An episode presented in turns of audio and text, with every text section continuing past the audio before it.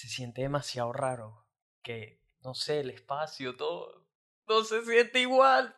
Estoy como... Desubicado. Sí, exacto, como perdido. Pero bueno, rueda la intro.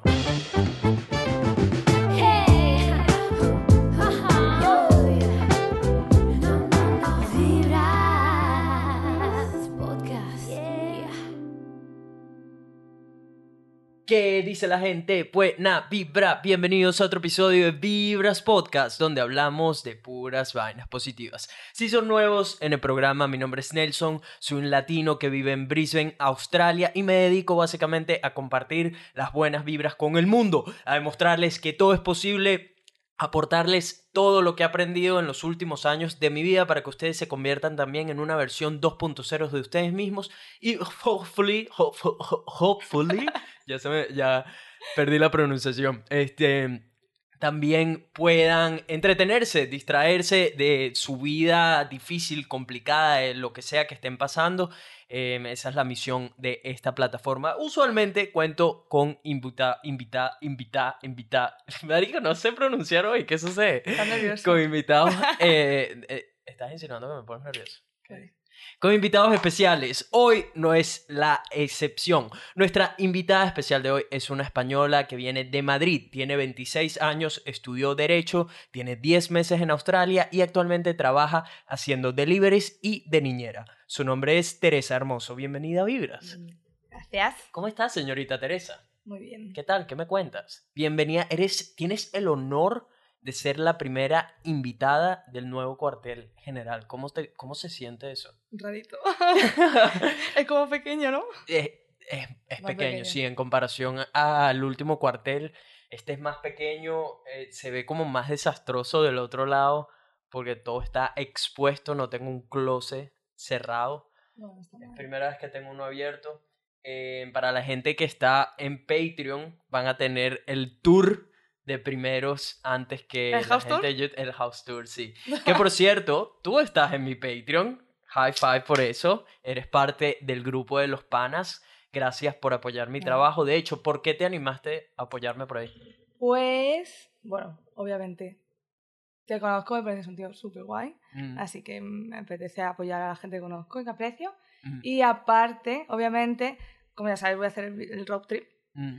Entonces, eh, pues yo que soy muy curiosa, me puse a mirar tus vídeos de YouTube y vi todo. Viste todos los vídeos del, del viaje road trip. En, caravana. Y, y, justo eh, me acuerdo que, que, yo me puse a ver tus, tus, tus vídeos de la parte de lo que es el outback australiano. Y no sabía muy bien cómo plantearme el viaje porque por el tema del coronavirus, obviamente, pues se me canceló el viaje que yo tenía planeado de 15 días por la costa este. Entonces el tiempo que me queda aquí ya es limitado. Entonces quería ver lo máximo posible en el mínimo tiempo. y yo vi que tú habías hecho el Outback en seis días y dije, pues vamos, a, tomar por culo. a tomar por culo. Yo voy a hacer el mismo viaje en seis días. Y yo cogí y le dije a mi compañera de piso que tiene muchas ganas de ir a Lululu. Ah.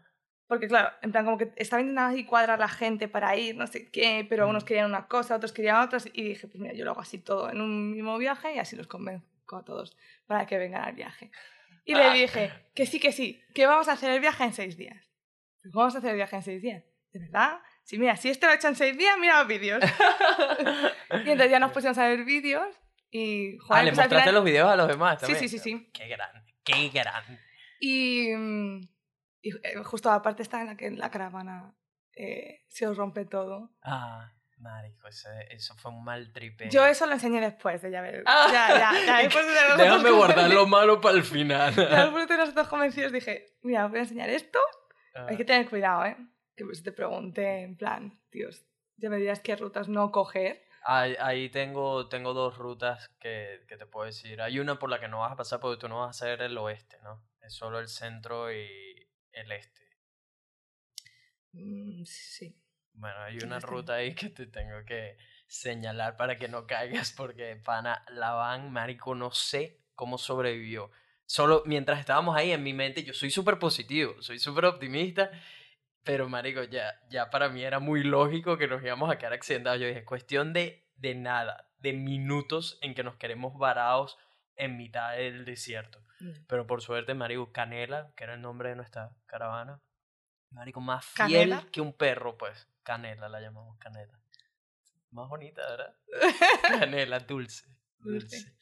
Este, Teresa, Primero que nada, gracias, como te dije, por apoyar en el Patreon. Gente, antes de que se me olvide, si todavía no se han suscrito al canal de Vibras, que esperas? Golpea ese botón rojo. Si quieres apoyarme para que todos estos proyectos se continúen dando, para que pueda continuar produciendo contenido tiempo completo, te agradecería mucho si chequeas mi Patreon, te suscribes, los links están en la descripción porque todas esas personas son las que están permitiendo que continúen todos estos proyectos como tú, Tere. Gracias.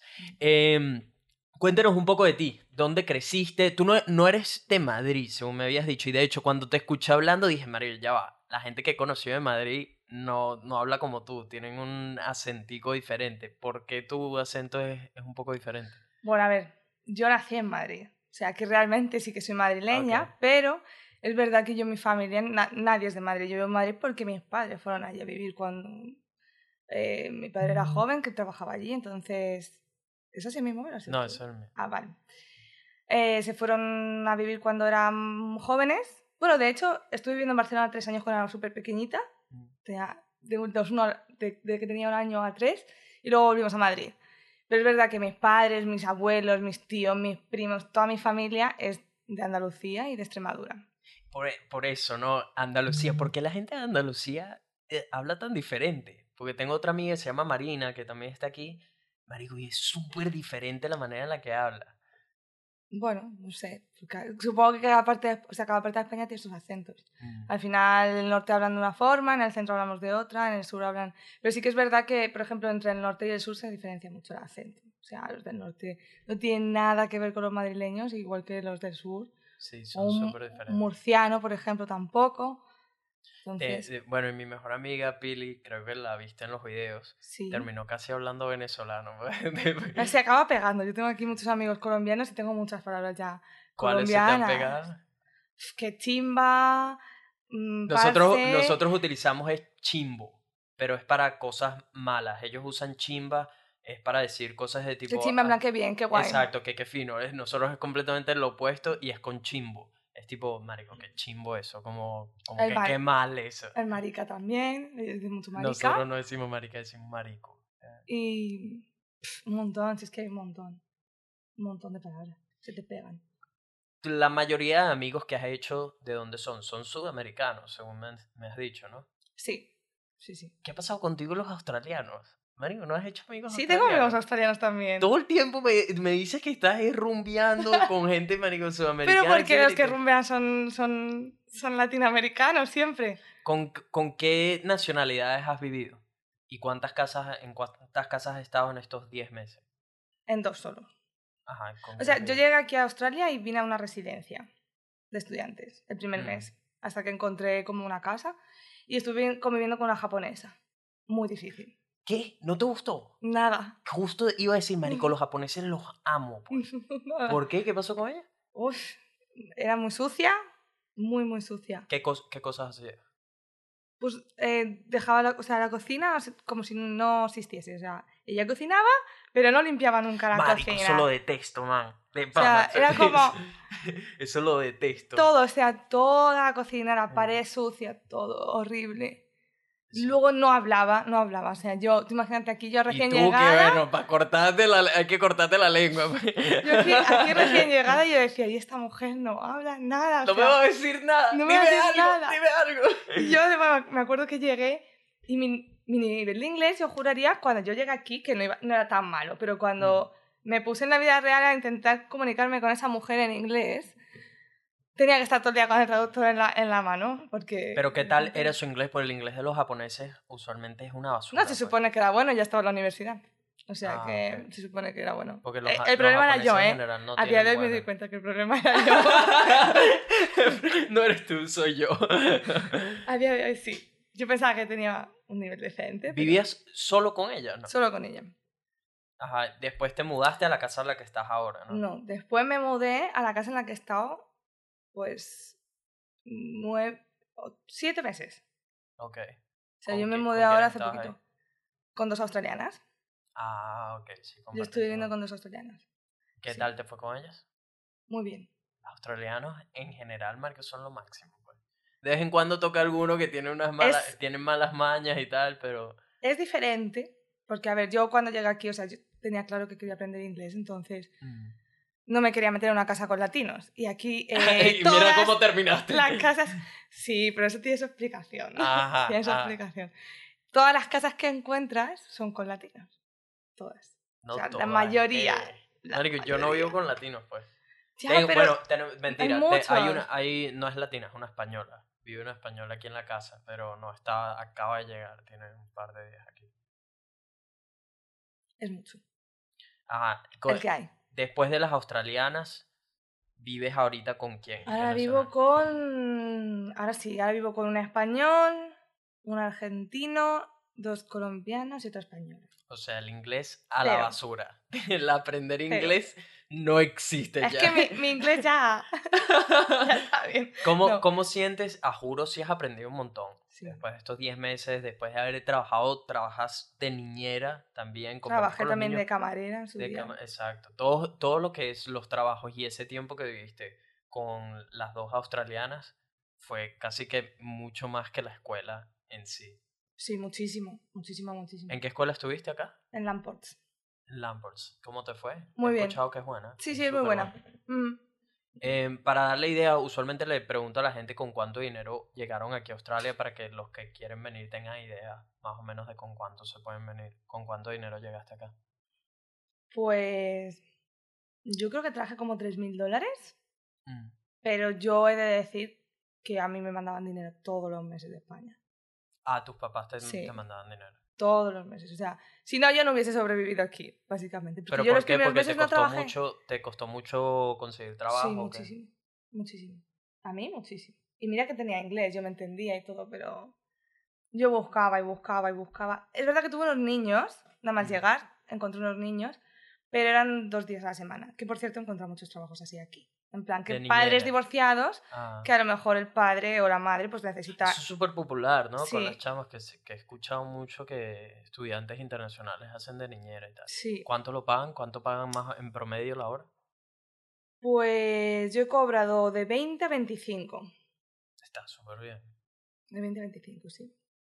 Luego hay gente que te quiere explotar porque conozco gente que está trabajando de ah. niñera y les decía, no, 15 es que no puedo más porque tal. Y a lo mejor tres niños a la vez. Y era como... 15 y tengo trillizos, todo. Yo por 15 dólares, tres niños, no trabajo, te lo digo. ¿Cómo te fue con los niños, marico? Cuando te toca uno de esos pequeños demonios tiene que ser horrible, ¿no? Los primeros que tuve muy bien. O sea, eran un niño y una niña de 7 y 8, pero súper maduro, súper bien, súper, súper, mm. súper bien. Lo que pasa es que yo me volví a España en Navidades, entonces los dejé. Y cuando volví cogí otros dos. Mm. También iguales, siete y ocho. Mm. Y ellos, eh, la madre era australiana, el padre era italiano. Y eran unos demonios. O sea, eran lo peor. pequeños diablitos. Era lo peor que había conocido hasta el momento. Y siempre estaba peleando con el pequeño porque no quería hacer los deberes y era horrible. me, tienen que escribir todos ahorita y mi teléfono no sé por qué coño está vibrando. Ajá. Y, mm, y luego, pues, después de esos niños, vino el coronavirus. Claro, me quedé sin esos niños porque obviamente dejaron de ir al colegio, entonces ya no necesitaban a nadie. Y después de eso, pues encontré, pues no hace, hace, hace no mucho, pues dos meses o así eh, con los que estaba ahora, que me he autodespedido esta semana. me dijiste, me despidieron. Y yo, ¿por qué te despidieron? No, no, bueno, me autodespedí. o sea, porque ya no tienes tiempo para trabajar con ellos por tu viaje, ¿no? Sí, me voy, me voy ya. ¿Cuándo te vas? El viernes que viene. ¿Y el viaje que vas a hacer por fin es de cuántos días en total? Pues no lo sé. Eh, yo creo que. Bueno, a ver, contando con que me voy a Sydney y todo, mm. sin pasar por aquí, casi un mes porque me voy ahora el 24 y yo cojo el avión para España el día 15. Marico, qué sabroso irse ahorita de viaje, pana. Te tengo envidia de la sana. tengo, O sea, es que me pican las manos ya. Esta es primera vez en casi cuatro años que estoy aquí en Australia que no he viajado por tanto tiempo. O sea, que han pasado siete, ocho meses desde mi último viaje. tienes tiempo, tú vives aquí. A ver, pero usualmente siempre he tenido como, ¿sabes? Los breaks de un viaje, los viajes por Australia, los viajes a, por Asia, de España, todo esto. Siempre he tenido como, pasaron seis meses, qué sé yo, y salí un viaje. Pasaron cuatro y salía otro, y tres y otro, y seis otra vez y otro. Pero ahorita han pasado ocho y estoy ya como, me digo que me piquen las manos. Pero creo, creo que se viene un pequeño viajecito ahí de un trabajo. Estoy así, cruzando los dedos que por favor digan que sí, que ya, que ya me pican. Cuéntame, ¿qué tal ha sido tu experiencia en Australia? En, primer, en primera instancia, ¿por qué decidiste venir a Australia? ¿De dónde salió la idea? ¿Por qué? Porque yo soy así. O sea, una noche a las 3 de la mañana me dio por venir a Australia. O sea, mi padre trabajaba aquí, tiene como... Mi padre es ingeniero en España mm. y como que tiene negocios aquí en Australia. Entonces él él viajaba, venía mucho aquí a Brisbane, porque de hecho tienen aquí como una sucursal o algo así, hacen como... Y, y yo pues eh, me acuerdo que, que justo yo estaba opositando en España. Las oposiciones son como un examen para trabajar al... Para, ¿Solo de funcionario? sí, ah. para entrar a trabajar al Estado. Entonces yo me acuerdo que, que llegó un punto en mi vida que dije, ya me levantaba por las mañanas, me levantaba agobiada, me levantaba llorando porque veía que ya había gastado tres años opositando y que no... O sea, que, ¿Porque no habías quedado o qué? ¿Eh? ¿Porque no habías quedado o qué? No, que, que, que pasaba el examen, pero no sacaba plaza para trabajar. O sea, porque tienes que pasar el examen, pero al mismo tiempo tienes que pasar. Ser entre los X mejores para poder conseguir ese puesto de trabajo. ¿Cuánta, cuánta gente escogen y cuántas personas presentan? Eh, pues creo que estaban cogiendo unas 3.000 personas y a lo mejor se... No. No me acuerdo. Pero así en ratio las oposiciones suelen ser, se presentan 3.000 y a lo mejor se presentan, o sea, hay plazas para 3.000 y se presentan 300.000. Entonces tienes que estar entre los 3.000 mejores. Claro, mejor de esos 300.000, 100.000 pasan el examen, ¿no? Pero tienes que estar entre esos 3.000 mejores para poder conseguir esa plaza. Y no te dicen qué, qué tan cerca estuviste. Qué sí, sí, sí, sí, te, te dan la, la nota de corte. Pues no me llega a quedar tampoco tan lejos. O sea, al final. Eh, los últimos, el último examen fue peor, me resultó más, más difícil, pero el que hice el segundo año, por ejemplo, creo que me quedé como a ciento y pico puestos. Ciento y pico, no. No era mucho. Sea, Tiene que doler, ¿no? Como de vainita, pero no. Pero ya te cansas, o sea, llega un punto en el que te cansas porque... Has hecho tres intentos. Sí. Mm. Ves que van pasando dos años y que al final, pues... Nunca sabes si lo vas a sacar o no lo vas a sacar, ¿sabes? Mm. Y entonces, pues te agobias porque ves que tus amigos empiezan a trabajar, empiezan a mm. tener dinero, se o sea, porque tú te has dedicado esos tres años completamente a estudiar para hacer eso. Sí. Bueno, estoy trabajando a tiempo parcial, pero obviamente, mm, mi no, no es un trabajo que te dé para mantenerte ni para. Sí, sí. Ni para vivir por tu cuenta ni nada. ¿sabes? menos en Madrid, obviamente. Así que bueno, eh, me acuerdo que me levanté un día y, y yo llorando ahí en la cocina con mi madre. De repente me dice, ¿qué te pasa? Y yo, que no quiero seguir con esto, que no quiero, o sea, no quiero. Y me decía, bueno, bueno, pues déjalo, o sea, no pasa nada. Y yo, claro, yo, yo era como el miedo ese de que me van a decir mis padres, en plan, porque yo siempre he sido la niña que yo no he repetido, siempre saco bien las notas, mm. todo a su año, decidí opositar porque no veía claro lo que quería hacer y me puse a opositar porque me gustaba el derecho penal y, eh, me tiré por ello. Y nada, y al final me dice madre, bueno, pues ya está. Yo estaba como preocupada, ¿sabes? De qué me iban a decir. Porque al final una oposición también es tiempo y dinero. Porque libros, academias. Sí, preparación. Preparación, todo. es mucho dinero. Me dijo, bueno, pues ya está, nada, no lo hagas. Y me dice, bueno, tendrás que pensar qué quieres hacer. Y entonces yo ya le dije, pues tendré que hacer un máster, ¿sabes? En plan, me mm. gustaba mucho el derecho laboral porque estudiando en la oposición estudié derecho laboral y, y me llamaba mucho la atención. Entonces dije, pues creo que a mí personalmente creo que me gustaría trabajar en el ámbito de recursos humanos. También por cómo es mi personalidad, ¿sabes? Mm. Y, y nada, me dijo, bueno, pues adelante. Entonces ya estuve mirando escuelas y ya, claro, tú pones a pensar y dices, pues que ando sin inglés. Ando sin un buen nivel de inglés en Madrid o a una buena escuela de negocios.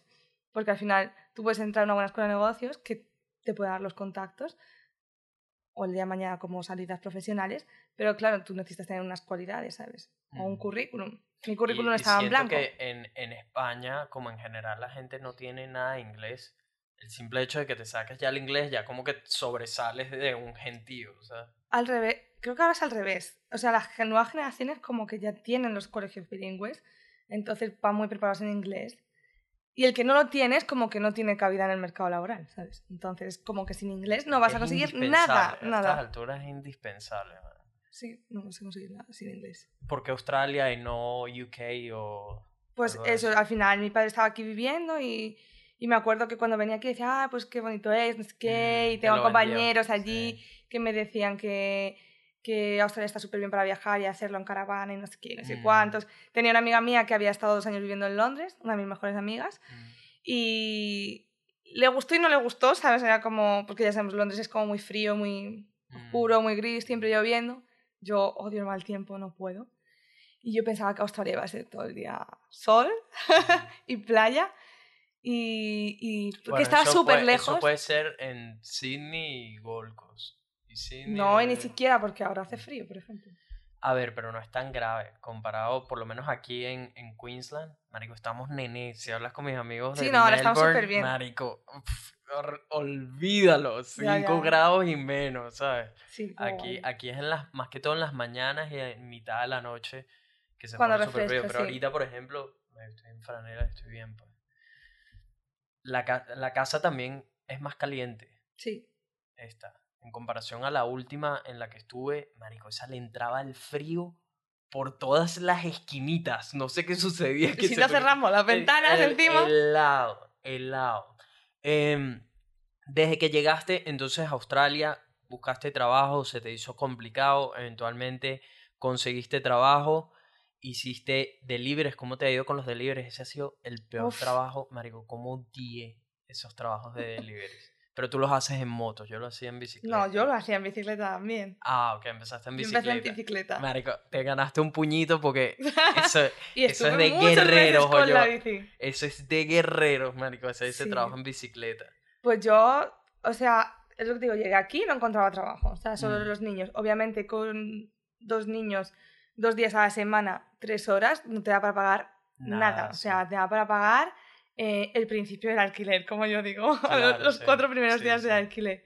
Es verdad que yo no estaba tampoco muy apurada, porque te digo que al final tenía apoyo, econo- apoyo económico, Mm. pero sí que es verdad que siempre me ha gustado tener mi dinero y valerme por mí misma. Entonces eh, me puse a hacer, pues nada, alquilar una bicicleta eléctrica. Que da igual, porque esto es Brisbane, da igual que tengas bicicleta Ah, eléctrica. coño, pero ya va, eso es un lujo, marico. una- Da igual. ¿Cuánto, cómo, ¿Cómo es ese negocio? Ah, esta es otra cosa, esto es algo que tú me habías comentado de que alquilas las cuentas de Uber. Sí, pero- Marico, ¿qué es ese negocio negro que tienen ahí con las cuentas de Uber, marico? No puede ser. Sí, pero eso es ya cuando ya te quedas sin opciones, como yo digo. O sea, al principio yo tenía mi cuenta. Eso no existía en mis tiempos, pues en mis tiempos de ahora delivery sí. era muy diferente a esto. No, ahora tiene- todo el mundo tiene su cuenta. El problema es que cuando tú te quedas sin visa o te cierran la cuenta porque has hecho cosas que no tenías que hacer. ¿Te han cerrado cuentas? sí, sí, la de Uber me la cerraron. ¿Por qué? ¿Qué hiciste? Pues sí, de moto cuando tenía que ir en bici. Te agarraron, ¿verdad? Yo me acuerdo, me acuerdo cuando empezaron a tener ese problema, pues yo, yo justo estaba ya, ya estaba saliéndome de los deliveries, pero como que empezaron a tener ese problema que la gente decía que iba en bicicleta. Tío, iba más iban en moto. Iba más despacio que los de la propia Sí. bicicleta. Si me acuerdo de ir, me acuerdo un día de ir por la calle y yo decía, bueno, no voy a pasar de 20. Y, iba, y, el- y una bici me adelantó y yo decía, pero ¿cómo me pueden estar pillando? O sea, y me decían, no, es por los parques. Bueno, pues ya cogí, la, me acuerdo la última vez, me bajé de la moto y yo con la moto tirando así por el medio del parque, en plan, de, Ah. ya no me pueden pillar. Bueno, pues al final también digo, bueno, pues ya está, no sé, esto es que debe ser que, sé que los clientes como que pueden poner en plan, pueden poner como un Te feedback. sapean, te sapean. Dicen, mira, este, este ¿qué más vino fue en moto, este no vino en bicicleta, córtale esa cuenta y tal. ¿Quién más les dará a ellos? ¿Verdad? No, mentira, mentira que sí sapean. Sí, ¿te Sí, sí, sí, sí, sí. Te lo juro. Marico, qué, qué cabrones, qué hijo de puta, marico. Si alguien está Es que haciendo si delivery, es que está pasando roncha, ¿sabes? O, o necesita dinero extra urgente. Marico, ¿cómo le vas a hacer eso? Que mira, Córtale ahí la cuenta que te está jugando. No es que te llamen, pero cuando tú te entregas el pedido, Sí, puedes poner. te aparece en plan de el conductor venía en el vehículo incorrecto, no sé qué, no sé cuántos. Entonces la Marico, gente tienes dice. que ser muy hijo de puta para poner eso. Para tomarte la molestia de decir no, les está mintiendo, no Sí. vino en, en, en la sí, sí, bicicleta. lo hacen, sí, lo hacen, sí. Este, ajá, ¿y cómo funciona entonces el negocio este negro que tienen con las cuentas? Con el Pues mira, alquiler de yo al final, como me quedé sin Menulog y. O sea, Menulog es, otro, es otra es otro. compañía como Sí. Uber Eats. Tiene, o sea, tienes Deliveroo, Uber Eats y, Y Menulog. Menulog. Ah, bueno. Y bueno, ya ha salido otro que se llama DoorDash, pero no sé qué tal funcionará. la ¿Cómo se llama? DoorDash. Marica, no sé, no, lo- no lo he visto. Y. Pues nada, yo es que lo que pasa es que me quitaron el Uber y vino el coronavirus, me quedé sin niños, me quedé sin Uber. o sea, me quedé sin niños, me, me quitaron a los niños y el delivery. y. Y bueno, yo me acuerdo, o sea, que estuve a nada, o sea, de hecho cogí un vuelo a España, que me cancelaron. Ah, ya estabas ida. Ah. Sí, porque yo dije, ¿qué hago aquí? ¿Sabes? O sea, va a venir Claro. el coronavirus este, a saber cómo se pone esto aquí. Ah, Y yo sin trabajo, ¿sabes? Y Mm. ya sin opciones. Y digo, y yo me niego a coger otra bici. O sea, después de los cuatro meses que me pasé con haciendo deliveries en bici. es Digo, no marico, quiero. Porque Brisbane además no es plano. No, no, son unas cuestas y unas cuestas Te del toca demonio. Paddington, marico, y eso es, eso Y es lo más cercano Paddington. al infierno. el Paddington es lo más cercano que hay al infierno para alguien que trabaje. O sea, yo me acuerdo. De coger la bici a cuestas y ir subiendo las cuestas porque es que no se puede ni con la bici eléctrica las cuestas que hay. Son horribles. Voy con la moto y a la moto le cuesta subir las cuestas.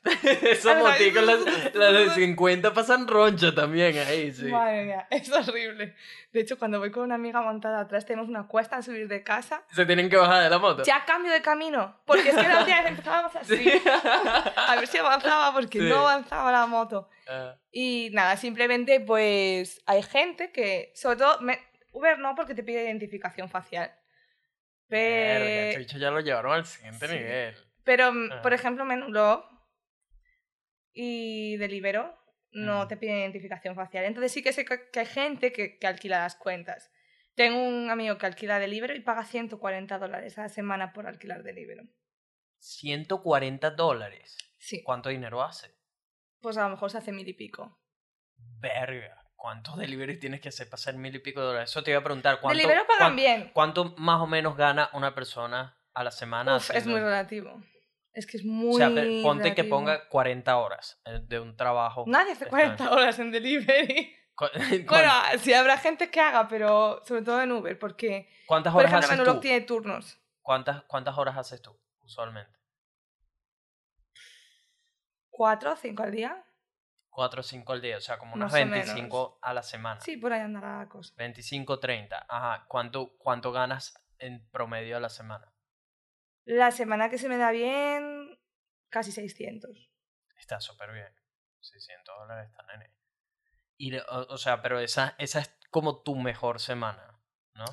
600 es una semana bien. Que He tenido, bien. mejo- he tenido semanas mejores. Por ejemplo, la semana pasada eh, creo que estuve en los 800 más o menos. Coño, llévame a comer o algo, no, bueno, 800. No, bien, bien. Se Qué me lo va a llevar todo el viaje. Eh, esa es otra. Este viaje te va a salir caro, man. Porque viajar por Australia en caravana es súper costoso. ¿Cuánto has pagado ya? Pues mucho, porque además he pagado dos viajes, no uno. Como dos viajes. El que me cancelaron por coronavirus, que todavía estoy esperando la evolución Ah, del sí, dinero. Pero ese dinero te lo devuelven. Y ahora este. La verdad es que ahora salió más barato porque con el coronavirus están como de promos. Bueno, de promos.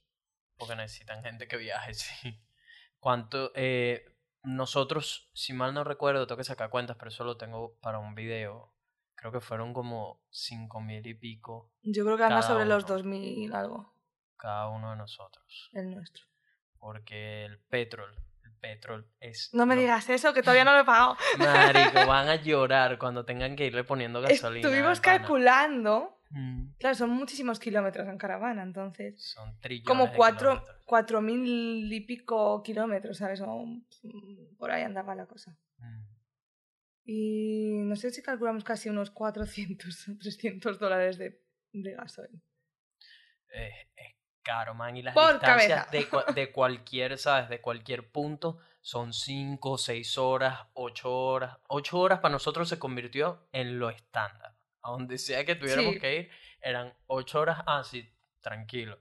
Pero, pero habían veces que eran 16. Es 12, que desde aquí se ve 18. muy fácil, luego ya te ¿Ah? contaré. Desde aquí se ve fácil, luego ya te contaré. Cuando estás ahí en la caravana, en mitad de la nada, manejando. mm, y- ajá, y esa es la otra. Te dije, marico, tengan cuidado de no estar manejando en la noche. Ya. Lo primero que van a hacer es estar manejando de noche. Es peligroso, man, de pana. No, no, y claro, y cansa, hacemos- cansa, porque además, ye- e- en especial de noche, de noche no tienes absolutamente nada. O sea, te vas, estás a la misma velocidad así. Mm, muchas listas de Eso Spotify. es todo. Marico, te vas a escuchar, descárguense podcast, descárguense de todo, porque te vas a ladillar de la can- las canciones. Vas a perder señal, esas otras. Sí, sí, vamos con mapas. si te- o sea, tenemos como unos amigos Nosotros australianos que nos han dado como mapas y nos han marcado como rutitas. Ajá. Y además tengo una amiga que me decía, mira, me han dicho esto, por favor, que, que no conozcamos ningún concepto bajo de noche. Y No, ya, ahora, ahora te doy un par de apps que te vas a descargar. y para ya le viaje también. cogemos y le decimos por el grupo, Sara, eso no es una opción, el no conducir de noche. Tú estás viendo los kilómetros que tenemos y la de días que tenemos, o sea, a no ser que quieras perder el vuelo, Sí. no es opción. Lo que, Pero- lo que sí, Marico, si llegan, están en mitad del viaje y de pana, ve, o sea, ya han probado lo de manejar de noche, no sé qué, no, no forcen la barra, Marico. No, a ver, Porque se con- quedan con cabeza, accidentados o llegan a tener un accidente per se o algo, Marico, se les va a cagar todo el viaje. Es mejor que no, no, no pushing the limits too far. o sea, si llegas a ver que algo está muy trancado de días o lo que sea, Sí, hombre, sea, obviamente, mejor. Preferimos a lo mejor perdernos algo de ver Ujú. que pone obviamente en riesgo la, la vida e integridad de los, de, de- de los viajeros. los viajeros. Y de la caravana, marico. Uno se encariña con las caravanas, te lo juro. La- yo todavía me acuerdo del primer nombre de la mía, Tomohiro. Se llamaba la primera. yo, no, yo no había pensado en ponerle nombre, pero bueno. No, el- depende de la compañía. Por ejemplo, la primera con la que viajé ya lo tenía. Tomohiro se llamaba. Eh, esta se lo pusimos nosotros, Canela. Pero, marico, la caravana le agarras mucho cariño. Es, es loco, porque, tipo, es un vehículo que estás rentando y ya, que lo vas a volver, pero viaja contigo tantos kilómetros y te permite hacer tantas cosas que al final te encariña, ¿sabes? No, que hay- yo per- personalmente es mi primer viaje en caravana. O sea, que Es el primero, Sí. marico, te va- o sea, te va a encantar, de pana. No, eh, creo que hay pocas cosas tan buenas. Sí, de hecho, si tengo que escoger mi viaje favorito, probablemente sería ese viaje que hicimos en caravana. Por todo lo que puedes hacer, las libertades, el donde te quedas en mitad de la nada, con cielos estrellados, el estar con amigos, marico, es priceless, te lo juro. Me encantó, vas a vacilar muchísimo. Desde que estás aquí, ¿has tenido alguna relación que sí con australianos? No. Pero has estado con australianos. Te has agarrado un par de australianos. No. ¿No te has agarrado ningún australiano? A ninguno. ¿Te vas a ir de aquí sin haberte agarrado un australiano? Nunca se sabe. No, tienes que probar algo de eso. Justo te No iba a preguntar, tipo, ajá, ¿cómo. ¿cómo te fue y tal? Porque si- se me hace tan difícil como relacionar una española o una latina con un australiano. La, la manera de ser, la cultura, los, son mucho más fríos en general. Siempre estoy como curioso de saber la experiencia que han tenido, pero si no has tenido No tengo, no tengo, tengo, no tengo. te Todos puedo- latinos. te, te puedo... ¿Qué países te has agarrado? En serio. Em, Colombia. Brasil. Has, has ido poniendo banderitas por, todo, por toda Sudamérica. Venezuela. Y. Ya. ¿Y España? Te agarraste, España? te agarraste un compatriota. Lo- Los venezolanos te- son los mejores de esa lista. Asumo, no, no voy a ni preguntar, pero asumo que, que el compatriota con el que hayas estado dejó ese, ese puesto bien alto. No sé, no contesto. Eh, Vamos a tener una charla después de este podcast. Em, ajá, tuviste una relación, me contaste que tuviste una relación antes de venir a Australia. Ujú. donde hubo un problema de Netflix y qué sé yo. Recuérdame esa historia que estaba muy buena. No, yo tenía una... De hecho, yo tenía una relación cuando llegué aquí. O sea, en, en general, has tenido muchos novios antes de venir, que si Australia y eso. En tu vida, ¿cuántos novios? No, o sea, he tenido dos largos Mm. Y con el que... ¿De cuánto, cuánto es largos? ¿Cuánto tiempo? Cinco años Mierda. y... Súper largo. y siete. Siete. empecé que- empecé o sea, que esta es tu primera vez como estando soltera tanto tiempo. No, porque, a ver, yo antes de conocer a lo que era mi anterior novio, a mi anterior, al último, Ajá. con el de la estrella de Netflix, eh, estuve soltera, pues año y pico, así. Mm. Y ya le conocí a él, y luego he estado con él, pero es que con el último está poquito tiempo, ¿sabes? O sea, prácticamente le conocí antes de llegar aquí. ¿Qué pasó con él? Australia. Clásico Australia. Marico, Australia, siempre se lo digo a la gente que llega aquí con parejas. Australia o fortalece tu relación o la destruye. es que al final es mucha distancia y tienes que- tienes que tener una confianza. Bueno, pero tanto para, la gente, pa- tanto para la gente que la lleva a distancia como para los que vienen juntos, marico. Porque, o sea, de cada 10 parejas que conozco aquí, marico, 8 terminan. Ya. pues. Todos se dejan. No, yo fue en plan sim- simplemente que pues no había una base sólida de relación, Mm. ¿sabes? Porque tampoco llevábamos tanto tiempo. Entonces, pues al final eso hace mella. Necesitas mucha confianza para que cada uno esté en una parte del mundo. Necesitas muchas cosas que faltaban, obviamente, por, Mm. por, por crear y por, por crecer. Entonces, no, no era sostenible. Y lo que pasó con Netflix. o sea, ustedes llegaron aquí, empezaron a tener problemas. no, yo vine sola, él se quedó allí. Él se quedó- oh, exacto, él se quedó Él allá. se quedó allí. Empezaron a tener problemas porque lo clásico de alguien se pone celoso, porque estás saliendo, estás conociendo gente, ese tipo de cosas. sí había esos problemas, pero luego como que se, se estancaron, en plan, como que Mm. él ya lo aceptó y luego ya la loca. la loca. La. Pero bueno, no, o sea, al final fue, sí, fue, fue cosas de, de- de desconfianza. de, tu parte, de tu parte más que todo. No, ambos. Al principio él, luego fui yo. O sea, mm, cuando una relación eh, funciona de una manera y deja de funcionar de esa manera, al final, joder, tú estás a, a millones de kilómetros y tú no sabes qué está pasando, ¿sabes? Allí. Entonces es inevitable comerte la cabeza de, joder, ¿por qué ha cambiado? ¿Y por qué ahora no, a lo mejor no me, no me está hablando? no me habla o porque le noto distante y entonces estás todo el día pendiente y qué te pasa y a lo mejor no te pasa nada, pero sabes como que al final no te ves y lo único que son son preocupaciones. Y al final vivir preocupado tampoco es cuestión de, de tener una relación así. Marico, ¿cuál es el punto? What's the fucking point? Si estás todo, sabes, todo el tiempo preocupado con que si te está o no con otro, si está haciendo qué está o haciendo. sea, sí, sí, totalmente. Ajá, entonces tuvieron, empezaron a tener esos problemas. ¿Quién lo dejó? ¿Quién dejó a quién? Me dejó a mí. Dejó a mí. Pobre. Duele demasiado cuando eres el, que dejan. Pero tranquila, también Bueno. estaba ahí, también estaba ahí. Mm, Yo, además, sido la primera vez. O sea, a día de hoy sí que es verdad que yo, o sea, tengo otra perspectiva completamente diferente de la, de la ruptura a la que tenía antes. O ¿Cómo ha sea, cambiado?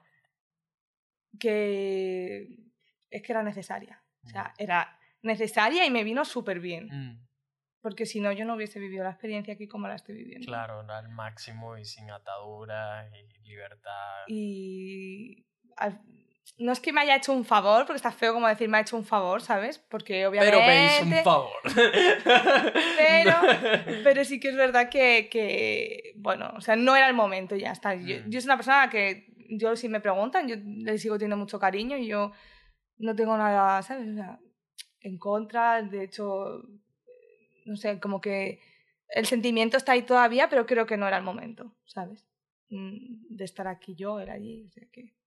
Ah, entonces ustedes terminaron, eh, no quedaron muy bien, ¿no? No. ¿Y qué fue lo que pasó después?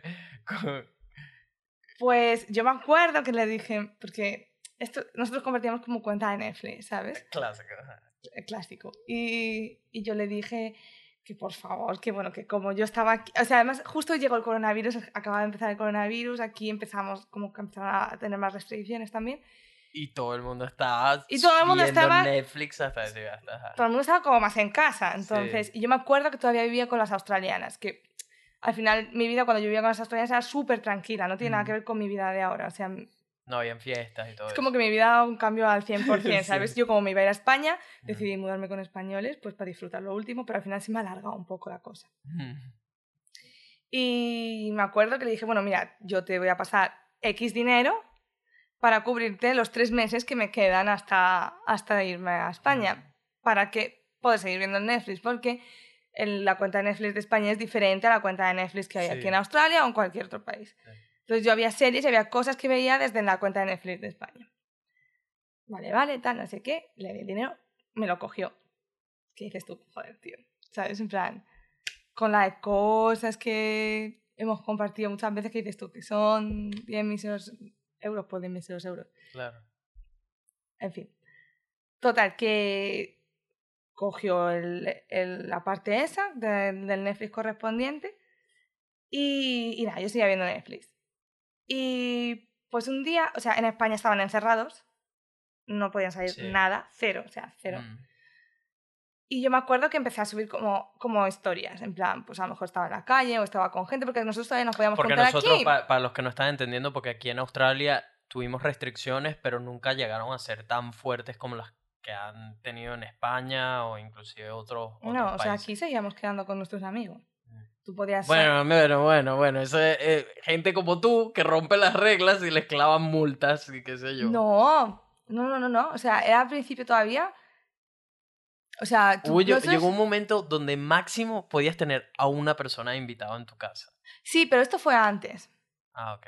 Fue antes de tener la, la restricción de una persona. Mm. Fue cuando estábamos con la restricción de 10, creo. Ok. Una restricción de Sí, 10 es- personas. Creo que era de 10. creo, Sí. sí. Entonces yo me acuerdo que fuimos a comprar a- al súper Mm. íbamos como tres andando por la calle. Y todavía no estaba lo del coronavirus. En España sí, pero que aquí todavía no era mucho. Entonces todavía no estaba la cosa como súper bollante, ¿no? Por así decirlo. Y me acuerdo que íbamos andando por la calle y una amiga mía hizo una broma en plan de, ah, sé qué, Manu, la distancia de seguridad, pim, pim, pim, pam, pam, pam. Y, y nada, yo me acuerdo que llevaba como, como tres semanas sin hablar con él, porque claro, yo al principio intentaba como, o sea, como que intenté hablar con él porque quería arreglar las cosas con él, pim, pim, pim. Nada, o sea, ya llega un punto en el que uno dice, pues mira, no hay Sí, nada que sí, arreglar, ¿sabes? Déjalo. Cada uno por su lado. Y yo ya dejé como de hablarle. Y yo creo que entre que él estaba encerrado, yo dejé de hablarle. Y no sé qué, como que le sentó mal y me, y me escribió a la historia de que subí de Instagram y, y me puso... em, de hecho, no habíamos quedado mal. En ese entonces todavía estábamos, estábamos como Mm. bien. Y me puso... em, para venir a España a hacer eso, mejor no vengas. Claro, tú imagínate mi Eh, cara de póker, ¿sabes? En sí. plan de... Vamos a ver, me has dejado tú. Eh, no quieres, no quieres volver conmigo. sí. Y cuando dejo de hablarte vienes a tocarme los cojones. o sea, ya, o sea, no, ya, ya, por favor, o sea, no. Clásico hombre. No, por favor, o sea, no, no. Entonces yo, Eh. yo creo que él tampoco está acostumbrado a que yo le conteste así. Mm, Le dije, uno, tú no sabes la situación que hay aquí. Y dos, no hables sin saber. mm. ¿Sabes? Yo creo que eso le dolió mucho, en plan, el ego de decirle, mira, o sea, Cállate. ¿sabes? Cállate. Y, y me dice, no, no, si luego solamente lo digo por, pues por, lo hago solamente pues, eh, porque luego te quejas y no sé qué y no sé cuántas, Mm. porque claro, yo no sabía cómo volverme a España porque los, los vuelos estaban cancelando, yo tenía pensado Mm. irme, es que la historia es larga entonces. Y, y le dije, y me dice, solo digo por, por, como, como, como consejo, por, por tal. Y yo le dije, pues muchas gracias por el consejo, pero Guárdatelo. Guárdatelo, o sea, no le dije guárdatelo, pero fue como. O sea, mi contestación fue, pues muchas gracias, Sí. ¿sabes? Y. Y bueno, entonces, ¿qué pasó? Que. Que obviamente eso no se podía quedar así, porque el ego varonil estaba ahí dolido y, y no podía quedarse así. un- una pequeña cuchillada ahí en el ego. Sí, Ah. sí, no podía quedarse así la cosa. Y eh, lo que pasó fue que a los dos días, o sea, yo, pues además me acuerdo que se iban unos amigos míos de España y el día anterior habíamos estado pues haciendo una... cenamos y tal y cual, entonces yo no había cogido el Netflix, pero al día siguiente sí que pues, no tenía nada que hacer, obviamente empezaron a poner las restricciones de estar de una persona y, y me fui a meter al Netflix y no, eso no funcionaba. Por ningún lado. Eso no funcionaba. Tú llámame loca. Nunca me confirmó por qué, por qué no había Netflix. Pero qué casualidad, que justo pasase después de eso. Entonces, yo que es que soy... Se jugó la peor carta, marico, con eso no se juega, con la cuenta de Netflix no se juega. Marico, te Dijo, ah, ¿me vas a responder así? Te voy a dar donde duele, en la cuenta de Netflix. Total, que yo, eh, que no me cayó una, le, le, le escribí. Y le dije, vamos, me parece súper inmaduro, ¿sabes? molesta, molesta. Súper cabreada. Sí. Digo, me parece niñato que me tengas que quitar, o sea, la cuenta de Netflix, ¿sabes? O sea, creía que estábamos bien. Claro, obviamente yo le había contestado mal el día anterior, pero porque él me había, me, había lanzado como un órdago, ¿sabes? Que no, no venía a cuento. Digo, porque yo te he contestado mal porque tú te has metido una cosa que no te importaba. Si no, tú y yo, guay. Su contestación. ¿Y tú por qué? Fue, su contestación fue, ¿y tú mm, cómo sabes que te he quitado el Netflix? No hables sin saber, como tú dices. te jugó esa, te volteó la cachapa. No te creo, yo no te creo, en serio, o sea, en serio. Entonces yo le dije, bueno, vale, pues entonces, ¿por qué no tengo Netflix? y era como, Solo tú y yo tenemos la contraseña. Es que claro, porque tú te quejas y ya empezó como a dar la vuelta a la tortilla. Ah. Porque claro, porque no sé qué, porque eh, te quejas de que yo te digo no sé cuántos y que, y que tal, y luego resulta que tú eres la primera que me juzga sin saber qué ha pasado y no sé cuántos. Y yo te juro que yo intentaba pensar, los de Netflix se han puesto de acuerdo con él, o sea, ¿Le han pillado una ilegalidad o algo para quitarle la cuenta de Netflix? ¿O me han quitado solo a mí? ¿O cómo funciona esto? Yo no sé qué ha pasado aquí con el Netflix. O sea, yo, yo intentaba ver todas las opciones. Todas las opciones de por qué no funciona. De por qué no funcionaba el Netflix, que no fuese que me lo hubiese quitado él. Y, y, no se me ocurría ninguna. Obviamente no. Ninguna obviamente te lo quitó él, sí. Y, y claro. Eh, no, claro, porque tú, tú solo te preocupas por ti, no te preocupas. digo, bueno, vale, me voy a preocupar. Y yo le dije, vale, me preocupo por ti. ¿Por qué no tengo Netflix? ¿Qué te ha pasado? ¿Qué te ha pasado? ¿Qué, te ha pasado? Que no tengo Netflix. nunca me contesto esa pregunta. Obviamente va a morir antes de admitir que te cambió la contraseña en Netflix. ¿Más nunca volviste a ver esa cuenta o qué? No, no. ¿No te pasó la contraseña? No me pasó la contraseña. Nunca volví a ver esa cuenta. si no la cambió, era tan sencillo como decirle, bueno, perfecto, dame cuál es que es nuestra contraseña. ¿sí? obviamente. Total, que lo más gracioso fue después que le pedí la cuenta de Netflix a una amiga porque tiene la cuenta de España y digo, bueno, déjame hasta que llegue y tal. Y me la dejó. Entonces yo, que soy muy porculera también, ¿sabes? Subí una historia en Instagram y digo, pues, El día siguiente montando aquí, disfrutando de mi Netflix. Qué divertido, qué bien esta cuarentena con tanto Netflix que veo. Y justo, eh, pues nada, tardó como tres horas, tres horas contadas. Es que para que te des cuenta cómo, es el ser humano a veces. Mm. Me escribió algo y lo borró. Y dije, mm. le puse así como unas interrogaciones porque tenía ya mucha curiosidad. y me dice, nada, que ya veo que tienes Netflix. Tenías que ignorarlo, marico. No hay nada que duela más que, que ignorar. Pero y, entonces así que, bueno, esa, me imagino que esa amistad olvida lo que ya no existe, pues si te quitó la cuenta del Netflix, marico, no, hay pocas cosas que no se pueden perdonar en esta vida, ¿no? Bueno, yo no, no, estoy muy rencorosa, entonces eh, alguna vez hemos vuelto a hablar pero siempre acabamos discutiendo, entonces ya, llego, a la conclusión. Porque yo al final siempre como que acabamos discutiendo y... Y, ¿Y te acuerdas de lo de la cuenta de Netflix. No, yo, yo le digo muchas veces, jo, es que no quiero acabar a malas contigo. Y, y él me dice, no, no, si yo de verdad que no tengo ningún problema contigo, todo bien.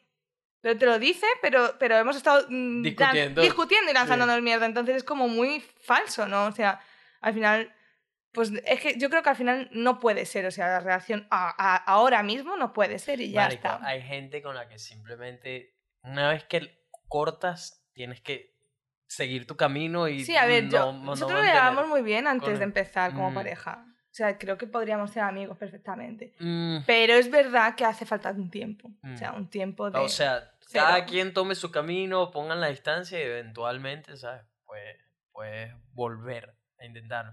Y ta- me habías echado otro cuento de que una vez estuviste con un policía encubierto. ¿Cómo era eso? Oh. Tiene, tiene un nombre en España, eso, no me un acuerdo. geo. Un geo. Sí. ¿Y esos que son? Son policías encubiertos. Eh, no, son... Es el cuerpo especial de la Policía Nacional. Mm. Y... Pues yo empecé a quedar con él y me acuerdo que... O sea, tú cuando lo conociste, ¿qué te dijo él en qué trabajaba? Él que era... em, fisio. ¿no? Fisioterapeuta. ¿Fisio o odontólogo? Creo que me habías dicho que era Odontólogo, odontólogo. sí. Verga, el tipo era... Sí, sí. Sí, ya- ya se me Déjame olvida. decir que soy odontólogo. Ah, Odontólogo. Sí, porque además salió con la cosa de que tú, e- que, que tú eras odontólogo. Ah, ah, Y, y total, que, que me acuerdo que empecé a quedar con él, él era gallego, bueno, es gallego, Mm. eh, sigue vivo, obviamente, y, y yo empecé a quedar con él y eso, él era, pues, era odontólogo. Yo me lo creí, ¿sabes? Era odontólogo, pues ya era odontólogo. Y me acuerdo que, que pues eso, empezamos a quedar más, más, más, y yo trabajaba en una, en una empresa gallega antes de, de venirme para acá. Que la empresa era de Orense. Y él era de Orense también. mm, Lo que estábamos hablando antes, que el mundo es un pañuelo. Mm, Y yo me acuerdo que estaba quedando una idea muy buena relación con mi jefa, con la de Orense. mm. Y dije, ah, pues mira, estoy quedando con un chico, tal, no sé qué, que es de Orense. Mira que, digo, un chico, ah, sí, digo, a lo mejor lo conoces y todo. Y me dice, bueno, pues, no sé, ¿cómo es? Digo, pues mira, se llama Robert, alto, moreno. Claro, es un tío que mide un metro noventa y tres, un Mm. tío con un cuerpazo espectacular, ¿sabes? Es como fácil de reconocer. Obviamente, ¿sabes? Porque un cuerpo, un, o sea, un cuerpo, un geo de la Policía Nacional está muy entrenados y tienen, o sea, tienen cuerpo, pero de, de- de- por, por su trabajo, ¿sabes? Entonces me dijo, uy, dice, ¿y se llama? Digo, sí. Y me dice, Uy, uy, nunca puede ser bueno eso, uy. Y me dice, pues yo conozco a un Robert de Orense, también de 1,93, muy guapo, alto, con un cuerpazo, pero está casado. Está Qué casado buena noticia. y es policía nacional, es geo. Y yo en plan no, no, no, entonces no puede ser. Ese no es el mío odontólogo. El mío odontólogo, ese no es. Me hizo odontólogo y no está casado. Y, y me dice, bueno, vale, pues imagínate, Orense es como un pueblo, o sea, Claro, Orense, no, sí, es, Orense no es una ciudad grande. Y, y me dice, a ver, enséñame una foto. O sea, ya con las redes sociales, total, que yo cogí en Instagram. pum. Y se queda así y me dice, pues a no ser que tenga un gemelo. a no ser que tenga un gemelo. Este es el Robert que yo conozco. Y yo no te creo. Claro, pues tú imagínate, Un gemelo. tú imagínate. Pues claro, yo, además yo hablando con él, y yo me empecé a hablar, yo seguía hablando con él y yo no dije No nada, nada. Ah. Pero yo, yo, yo le decía a mis amigas, tío, que está casado, ¿sabes? Que le, que le está poniendo ojos a la mujer conmigo, mamá. Y ya no solo eso, digo, que encima, bueno, digo, todavía lo de la policía lo puedo entender porque obviamente No puede un geo no puede decir que es geo. O por lo Ajá. menos hasta que no estabas como, como seguro Mm. de que con la persona que estás hablando, pues. Pues. Pues nada, total. Que me acuerdo que eh, me dijo un fin de semana que se iba a. A un congreso de odontólogos. algo así. Que se iba por trabajo por ahí. Ah. Y llegaba a Tocha, que es la, la estación como del centro de Madrid, y me acuerdo que yo pasé a recogerle. Y él llegó pues como con... No, él me dijo que iba a una cosa de trabajo, ¿sabes? O una Mm. reunión o no sé, no sé qué historias. Y claro, llegó con el traje y no sé qué, y la maleta, y... y es raro porque te dices un odontólogo así con, con el traje y no sé qué, que se va, no sé, muy extraño. Ah. Total, que como ya sabía lo que sabía, yo dije, bueno, pues este es mi momento como de lanzarle como el órdago, ¿no? Ah. Yo pasé a recogerle y se montó y, y dije en plan de... ¿Y cómo que llevas un traje? Claro, y entonces me dijo, No, claro, es, se le notaba como que no se había preparado esa pregunta, ¿sabes? Exacto, sí, sí. Y fue como, no, porque vengo como una especie de congreso y no sé qué, que Ah. ahí fue donde salió el congreso. Ah, Y le dije, ah, digo, ¿y no será tú que tú eres policía nacional? La detective. Y se me queda así mirando. Y ya se empieza a reír. Eh, Y ya, claro, obviamente, o sea, era como muy... mm, ¿Sabes? Empecé a reír y me dice, no, ¿por qué? Ja, ja, ja, ja, ja, ja. sí. Yo, Ja, ja, ja, ja, ja. No. ja, ja. Ah, Y yo como, bueno, espérate, no, Policía Nacional no, Geo de la Policía Nacional.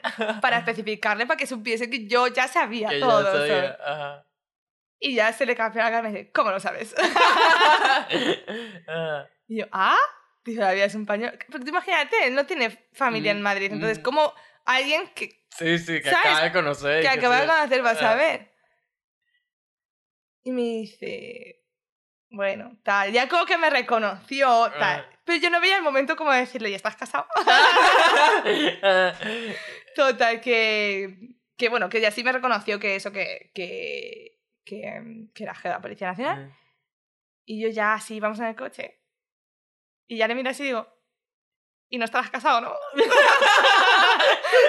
¿Y qué te Porque claro, como, como fue súper incómodo, como, ¿cómo voy a preguntar yo esto? ¿Qué, qué te dice? Y me dice, no, estoy separado. Ah, que está, está, Estaba separado. O sea, pero él se casó en septiembre. Estamos hablando de que esto era febrero, más o menos. Se casó y la dejó. Se casó en septiembre y lo dejaron en diciembre. ¿Qué dices? ¿Qué coño pasó? No lo sé. Marico. Nunca lo sabré. No quise preguntar. Nunca, no, ¿cómo no? No. Marico, ¿cómo se- o sea, tuvo que haber pasado algo súper grave para que se dejen tan rápido, ¿no? No sé, no lo sé, no lo A sé. ver, la no convivencia, es, esa es otra, la convivencia es grandísima. Si no has convivido con la persona y pasas de un día a otro a vivir juntos, marico, eso es sendo choque, pues. Marico, qué buena vaina. O sea, Hostia. yo, si, si hubiese estado en tus zapatos, me lo hubiese jugado un poco más de tipo, empezar a hacer más preguntas, más preguntas para ver hasta cuánto, Hasta eso- hasta lo cuánto pensé, le- lo pensé, lo pensé. Marico, me lo Pero es que hubiese tripeado demasiado. Yo lo pensé, pero es que soy muy impaciente. Muy impaciente. Bueno, tú lo sabes. No puedo, no puedo. O sea, ya es como que. Dale, dale, dale, suéltalo, suéltalo, suéltalo. Ya. Qué buena vaina. Mira, entonces ahorita has disfrutado tu última parte en Australia, has conocido, has salido con latinos, toda la cosa.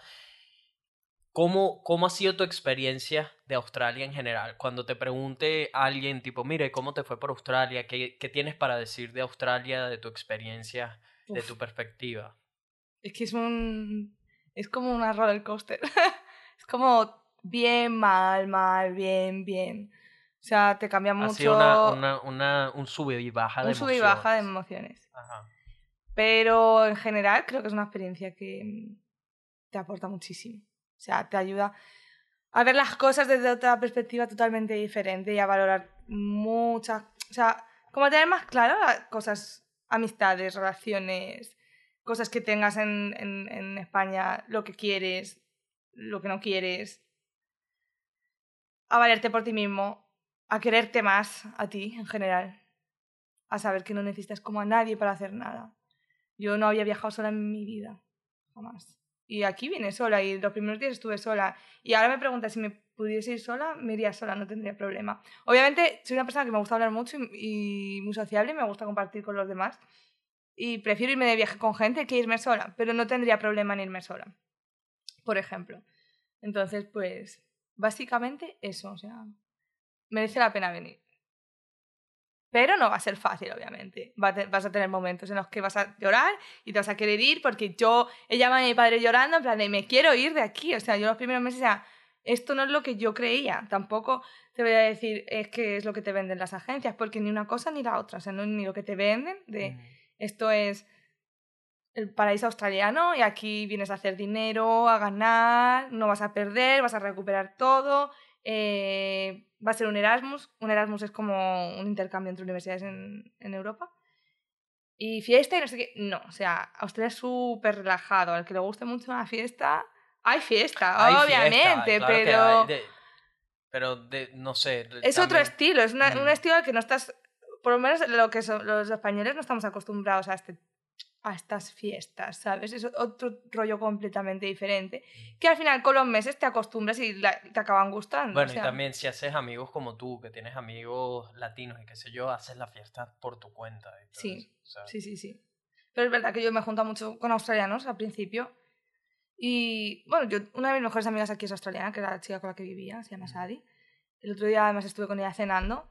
Y me acuerdo que nos fuimos a tomar, pues nos fuimos a tomar margaritas y tal, luego fuimos al, al Valle un rato. Pero a las 2 de la mañana se me cae de sueño, ¿sabes? A las 2 de la mañana estoy yo todavía, vamos, que acabo de empezar la fiesta. No estaba acostumbrado. En Venezuela es lo mismo que en España, ¿sabes? Fiesta hasta las 6 a.m., 7, qué sé yo, ¿sabes? Y ellos aquí, pues, es diferente. O sea, tienen otro, otro concepto de vida. Muy, muy diferente. Mucho más relax. Sí, no tiene nada que ver. ¿Qué es lo peor que te ha pasado aquí en Australia desde que estás aquí? Los accidentes. He tenido dos accidentes haciendo Tuviste dos accidentes, ¿verdad? ¿Cómo fueron esos accidentes? ¿Fueron haciendo delivery? Sí. El primero fue con la bici mm. y además fue nada más llegar aquí. Me atropelló un coche.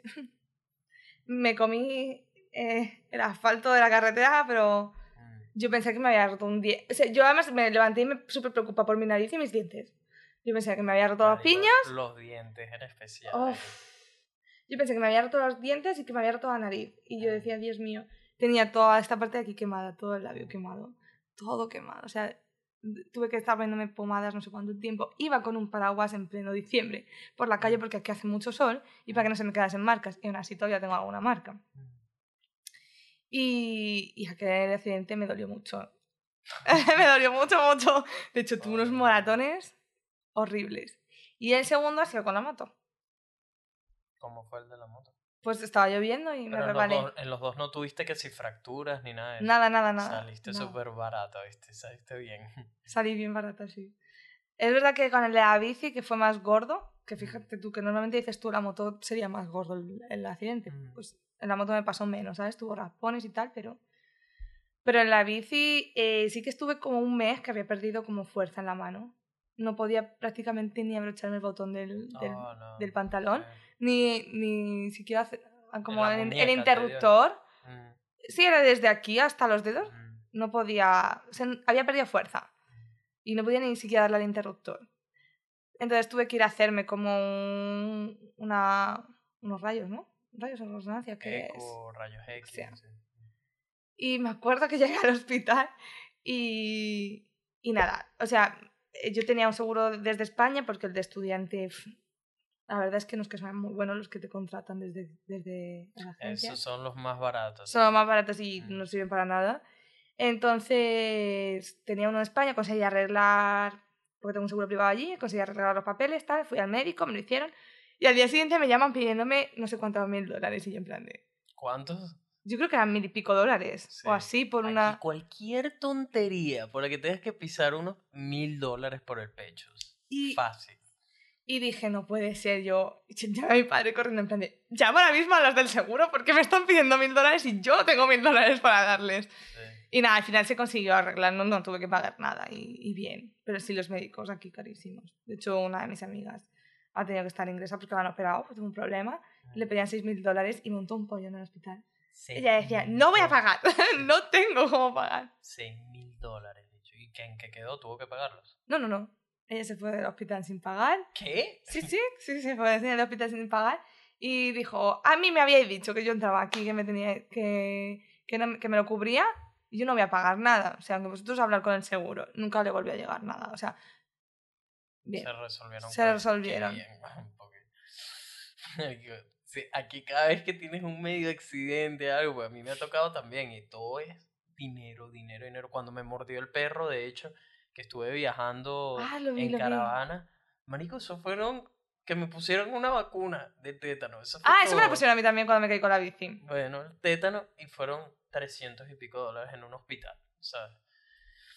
Pero bueno, son cosas que tocan y hay que, hay que cuidarse. Por eso lo de la araña. O sea, por eso cuando me picó la... y ahorita también te picó... ¿Qué te picó? ¿Una araña? Bueno, una araña. No, no, no, era, era una hormiga, yo creo. Bueno, no sabemos lo que era. O sea, yo no sé lo pero que te dio una necrosis, casi que te hay que amputarte esa pierna. yo estaba sentada en Starbucks y yo de repente noto que me está ardiendo la pierna. que es una isla aquí en Australia. Sí, y, y yo estaba sentada y noté que me ardía la pierna. Mm. Y yo me levanté corriendo y yo, joder, me arde, me arde, me arde, me arde. Y me acuerdo que me decía, ay, que eso es una hormiga que te ha mordido y no pasa nada. que, mira, porque claro, había como un montón de hormigas en el suelo. Y yo, de verdad que me, que me duele un montón, que me arde, que además yo no soy quejica, o sea, que yo si me quejo de verdad es porque me duele. Anda, anda, que eso, que eso no es nada. Bueno, vale, total. Al final de esa noche, como estuvimos pues para arriba, para abajo, jiji, jaja, de fiesta, que sí, bien, bien, como que me dolía, pero yo ya como que dejé de sentir, un momento de la noche que ya dejé de sentir.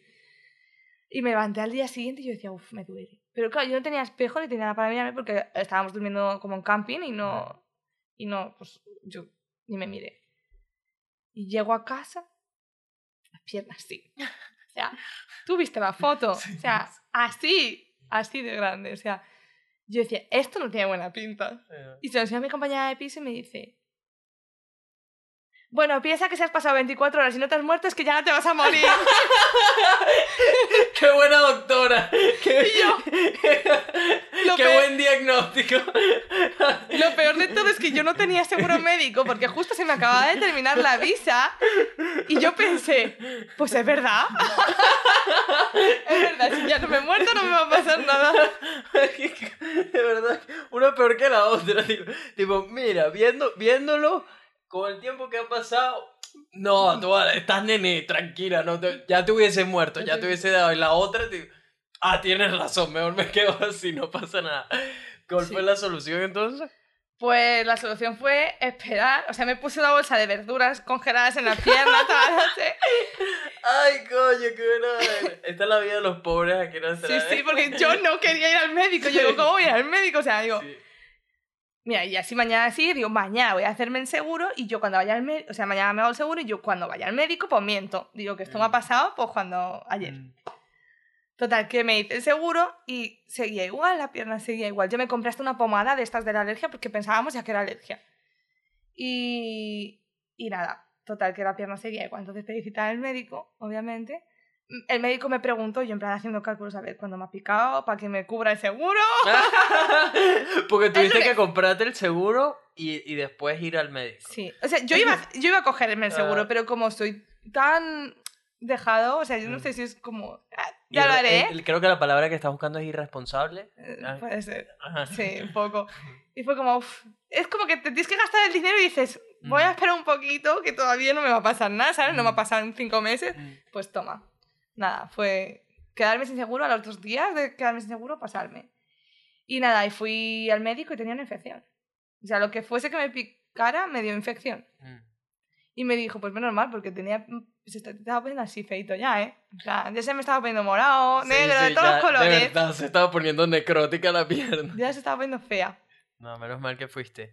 Eh, ¿Cómo te sientes ahorita que ya te vas de Australia, o sea, estás lista para irte, ya como que sientes que se, sí, ya hasta aquí llegó mi experiencia, quieres volver a casa, ¿cómo, cómo están tus emociones ahorita? Estoy muy triste. Estás triste, sí. Muy triste. No me quiero ir. O sea, quiero irme y no me quiero ir. O sea, quiero irme porque... Exacto, ¿por qué te quieres ir?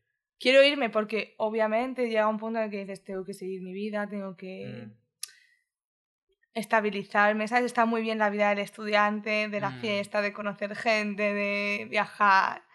Pero es que la vida no es eso, la vida es trabajar, la vida es tener responsabilidades, la vida es... La vida no es, no es eso, eso es el cielo, la vida es... O sea, aquí estamos como nuestra pompa, ¿no? Aquí esto es nuestra pompa, por lo menos la gente eh, que viene habla, en... Habla por ti, ¿viste? Sí, la gente que viene en plan por un periodo determinado.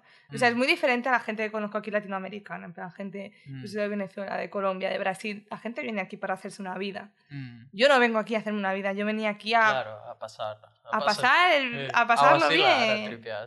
A pasarlo bien. Y, y obviamente, pues es todo, todo lo bueno acaba. Esto es como un verano que se te alarga un año entero, ¿no? un verano de 12 meses. De 12 meses. Y ya toca, ya toca. O sea, tengo ganas, pues en ese sentido, porque me, me apetece también ver cómo avanza mi vida en otros aspectos, ¿no? Mm, claro.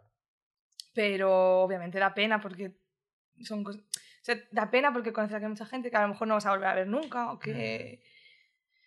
Sí, bueno, muchos, muchos de las personas que conociste terminan siendo, no es que vas a hablar con ellos todo el tiempo, pero terminan siendo como amigos de por vida, ¿sabes? Yo ahorita, cada vez que me meto en Facebook y qué sé yo, de repente me tropiezo con gente que conocí hace cuando estaba recién llegado a Australia de República Checa, por ejemplo, ¿sabes? Y les escribes tipo, hey, ¿cómo está todo y tal? Y, y, como que existe ese mismo cariño, ¿sabes?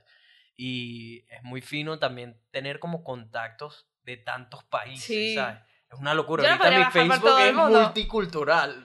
Creo que podría viajar por todo el mundo casi gratis. Sí, sí, sí, tal cual. Es muy, es muy bonito eso y es una de mis cosas favoritas de Australia, que es un país que recibe gente de todas partes del mundo. Entonces, nada más ayer, ayer estaba hablando, sea, con amigos australianos de acá, una amiga de Israel, una amiga de UK, un pana de Francia, ¿sabes? Y es tipo, mierda estoy hablando con gente en todos los rincones del mundo, ¿sabes?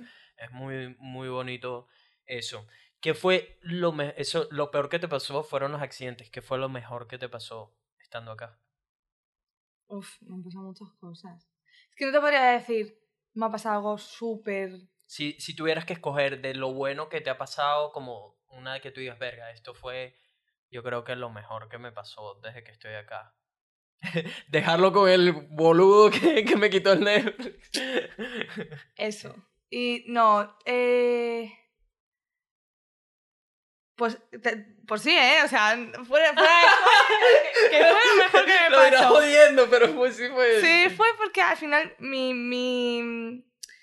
O sea, eso me hizo cambiar a mí. No que me hiciese cambiar, pero sí que mm, me, me tomé esto de otra forma. Entonces, empecé pues como a salir más, a abrirme más con la gente, empecé a conocer más mm. gente. Me mudé de casa y di con unos compañeros excelentes, que eso fue una también de las cosas más buenas que me ha pasado aquí. Me llevo amigos, amigos de verdad, mm. de gente con la que vivo. Y, y bueno, todo, o sea, cada, cada pequeño momento es como cada viaje que haces, siempre pasa algo, o sea, pues el día que te vas a hacer surf porque es la primera vez que haces surf, el día que te vas y te pica la hormiga porque ves la foto o ves el dron que hizo el vídeo y sales tú ahí y te acuerdas de eso, o sea, es que no es algo como que te pase algo en concreto bueno, ¿sabes? Que te pasan muchas cosas buenas que te hacen cambiar mucho. Entonces, es como que el conjunto, ¿sabes? No sé cómo decirte, no hay nada específico. Terminaste siendo una, una versión mejorada de ti mismo. Sí. En comparación a la que llegó. Sí, sí. Y me ha cambiado mucho la mente. Y además que compartes con mucha gente mm. de todo. O sea, mi mente ha cambiado completamente. De, hecho, tenemos a un compañero nuevo en, colombiano en casa. Mm. Y es que es muy gracioso porque yo, o sea, siendo realista, los latinos son muy infieles, ¿no? Somos a ver, no, no, ya va, porque tengo que defender a mi sangre, ¿ok? No es que somos, no es que somos, yo no diría que es que somos infieles, yo creo que somos muy, eh, nos encanta el, el jugueteo. Tú constantemente, de hecho, Mario, si, si hablas con gente y si lo ves en mis videos y todo, cada vez, mientras yo lo veo en mis videos, gente de repente lo ve y piensa, Mario, este está haciendo flirting con, con todas las chamas que, con las que sacan su video, con el mismo, con el podcast, ¿sabes? Con invitadas y qué sé yo, siempre estoy como jugueteando, pero es algo normal. Para nosotros es. es bueno, pero también son infieles. No sé, o sea, ¿a qué, te, ¿a qué te refieres? ¿Por qué, por qué estás sacando Porque infieles? Él le decía. Que él tiene como mujer, mujer, tiene como pareja, ¿no? En Colombia. Y le, él dice. Porque claro, el otro día estábamos en una fiesta, se vino, y dice, ¿qué? La brasileña, pim, pim, pam, pam, pam. Y ya llegamos a casa, porque nos vinimos los dos a casa, de esto que a las 4 de la mañana te pones a cocinarte algo y te pones a hablar con tu compañero de piso de la vida, a pasar, y ya me queda así y digo, pero tú no tenías novia. y me dice, sí. ¿Pero por qué? Porque estaban ustedes jugueteando entre ustedes. No, no, no, no, porque él estaba como jugueteando con una brasileña en la fiesta. Ah, ok. Y estábamos hablando pues justo de la brasileña. Un compañero de piso nunca, jamás, nunca. Esa, marico. Regla número uno. Regla número uno, sí. Y, mm, y claro, y me dice, sí. Y digo, ah, o sea, que la engañas. Y me dice, no, no, no. Aquí nadie engaña a nadie. Que eso suena muy feo, Teresa. Y yo, pero la engañas. que no, que no, que aquí nadie engaña a nadie. Y yo me quedo así pensando, digo, ¿cómo que aquí nadie? Y claro, te empieza a explicar y te dice, pues no, son unos 13 años de relación, si yo no me entero y ella no se entera, pues nosotros seguimos siendo felices. Porque al final... Qué buena explicación. Y claro, tú te pones así y dices, bueno, pues bueno, si tú lo dices, y digo, es que para mí una relación es fidelidad. Y, vamos, si no, ¿para qué tienes pareja? Y entonces él me decía, ¿y por qué tiene que ser fidelidad una relación? Una relación puede ser cariño, puede ser amor. Uh, ok, volteando la tortilla. ¿Sabes cómo que te hace pensar? Y dices tú, pues es verdad, a lo mejor es que salimos predispuestos nosotros a pensar que una relación es fidelidad y a lo mejor una relación no tiene por qué ser fidelidad, puede ser amor y puede ser cariño, puede ser tal. Pero es verdad. Ah, es como que ahí te hace pensar, entonces, como que todas esas cosas son las que te mm. pasan en Australia, ¿no? Como mm, que te encuentras con gente de tantos sitios que a veces te hace replantearte hasta, hasta, Uy, que no se habla ahora. Hasta tus propias creencias. Sí. Bueno, pero, qué risa que estás tocando este tema, porque de hecho eh, tengo pendiente escuchar un podcast relacionado con eso, con poliamor.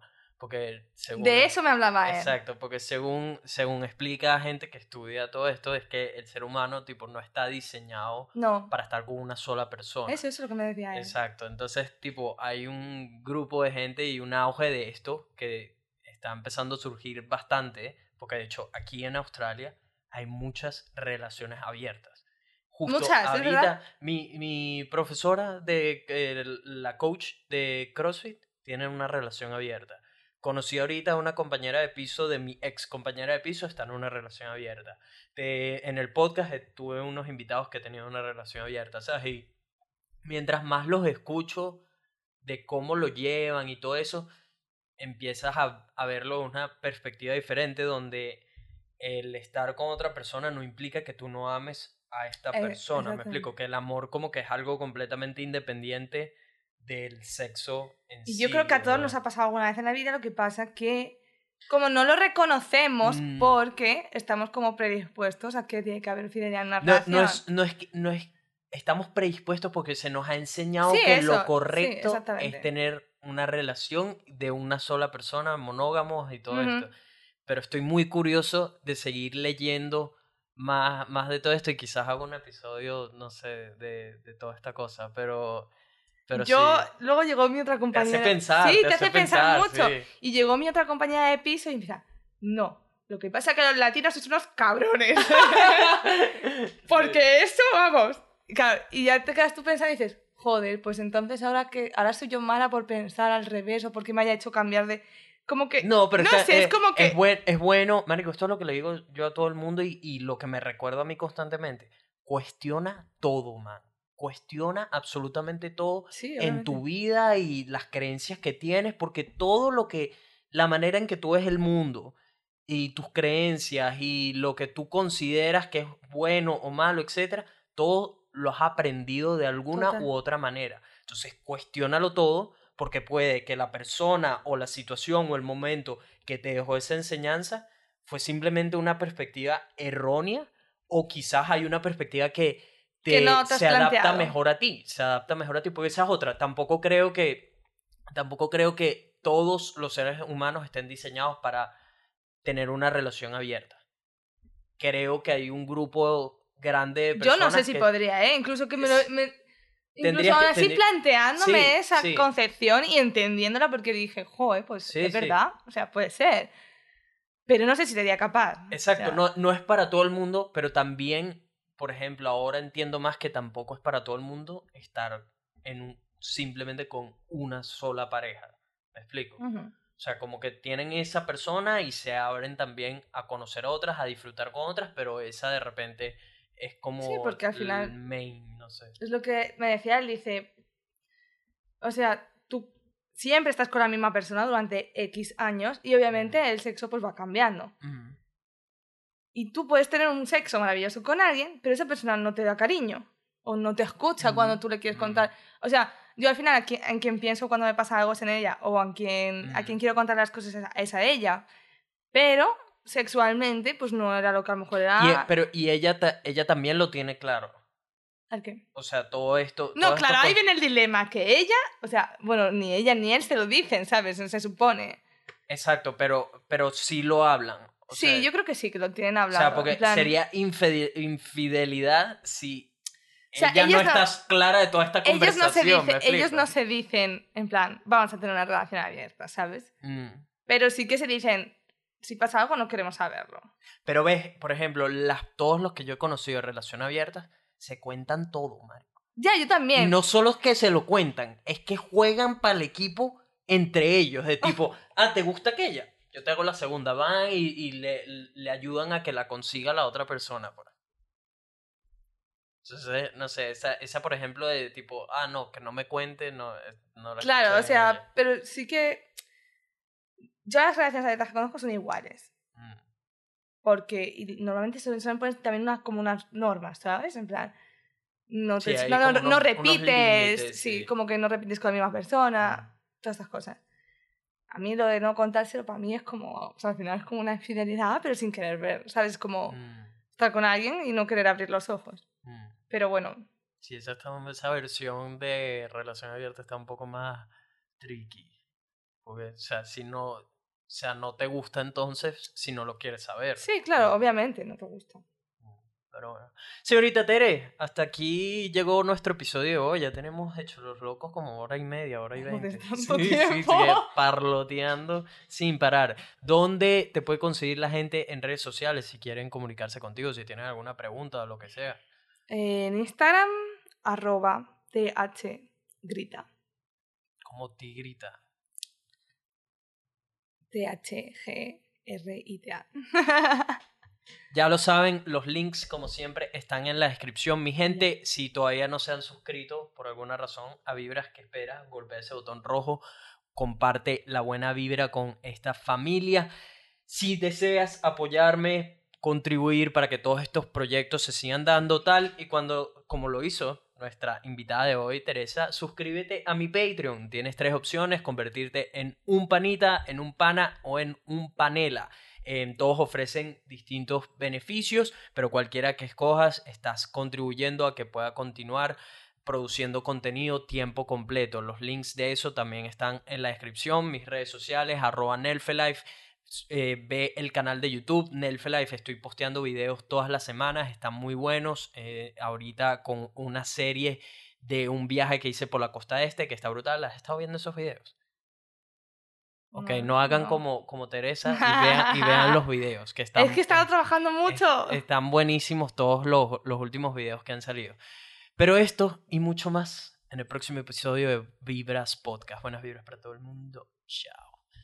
¿Qué tal? Bien. Bien, ¿no? Pasaste brutal, sí, ¿no? Sí. ¿Sí? Una conversación. Hey. Oh,